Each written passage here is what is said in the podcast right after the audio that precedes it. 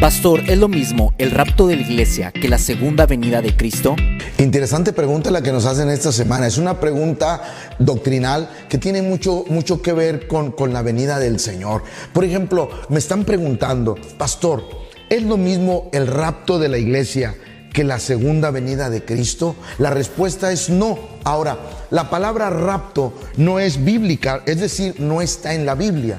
¿Qué sería entonces lo correcto decir cuando hablamos del rapto de la iglesia? Lo correcto sería decir el arrebatamiento, porque la Biblia dice que seremos arrebatados. Es decir, el arrebatamiento de la iglesia y la segunda venida de Cristo son dos eventos completamente diferentes. Primera los tesalonicenses capítulo 4 versos 16 y 17 el apóstol Pablo lo dice de esta manera.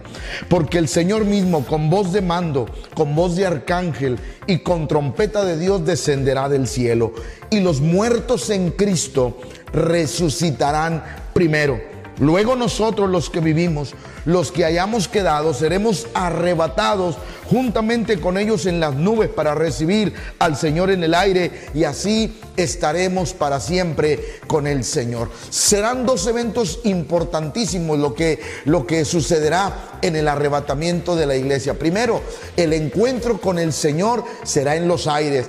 Por eso no se le considera una segunda venida, porque el Señor no pisa tierra. El apóstol Pablo dice que nuestro encuentro será en los aires.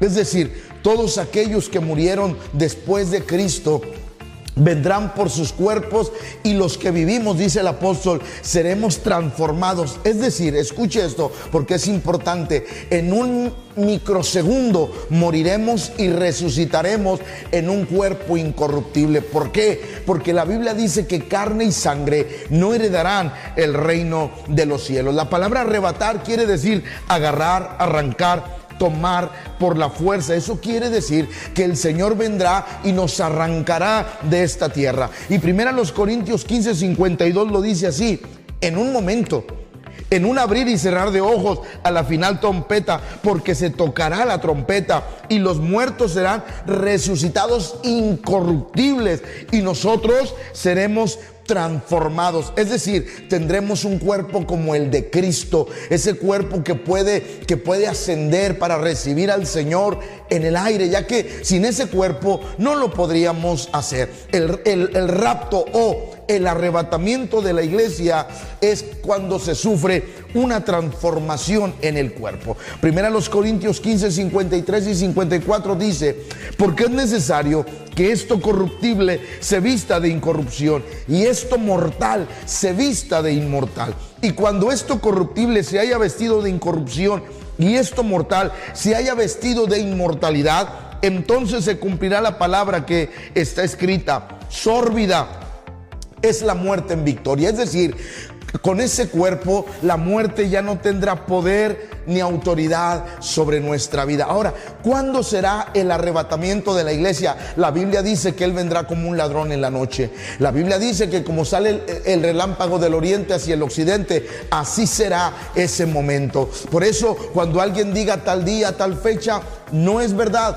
porque la Biblia no lo declara. Ahora, ¿Qué es la segunda venida de Cristo? Hechos capítulo 1 versos 11 y 12 dice, los cuales le dijeron, varones galileos, ¿por qué estás mirando al cielo? Este mismo Jesús que ha sido tomado de vosotros al cielo, así vendrá como le habéis visto ir al cielo. Entonces volvieron a Jerusalén desde el monte que se llamaba del Olivar, el cual está cerca de, Jerusalén, camino de un día de reposo. Zacarías, Zacarías lo reafirma y dice esto, 14.4, recuerde, estoy en la segunda venida de Cristo y se afirmarán sus pies en aquel día sobre el monte de las olivas. Es decir, en la segunda venida de Cristo, nosotros vendremos con Él. En el arrebatamiento Él viene por sus santos en la segunda venida de Cristo, donde Él pisa tierra, Él vendrá con sus santos. ¿A qué vendrá? A hacer algo interesante. Vendrá y vendremos con Él para pelear con Israel. Romanos 11, 26 dice, y luego todo Israel será salvo como está escrito. Vendrá de Sion el libertador que apartará de Jacob la impiedad se desatará aquella guerra que dice Apocalipsis 16, 16, y lo reunió en el lugar que en hebreo se llama Armagedón. Qué importante es entender lo que la Biblia enseña. En el arrebatamiento, Él vendrá por sus santos, Él vendrá por aquellos que amaron al Señor y lo aceptaron. En la segunda venida, los que amaron al Señor fueron resucitados en el, en el arrebatamiento, vendrán con Él en su segunda venida. ¿Para qué? Para pelear con todas las naciones. Zacarías 12:9 dice, en aquel día yo procuraré destruir a todas las naciones que vinieren contra Jerusalén. Después de todo eso se instaurará el milenio, después eh, el juicio del gran trono blanco y hay muchas cosas que, que, no tendría el tiempo para decirlas, pero les dejaremos un link una liga para que usted pueda accesar a los sermones que hablan acerca de esto. Recuerde, el día y la hora nadie lo sabe. Y quiero terminar esta enseñanza con lo siguiente. Alguien alguna vez dijo, si Cristo no sabemos cuándo va a venir, siempre nos dicen que Cristo viene, pero no viene. ¿Para qué? O nos dicen, Cristo viene pronto. Ya mero Cristo viene. ¿Para qué construimos iglesias? ¿Para qué hacemos la obra? Y alguien contestó, la vida espiritual tiene que estar preparada como si Cristo viniera hoy.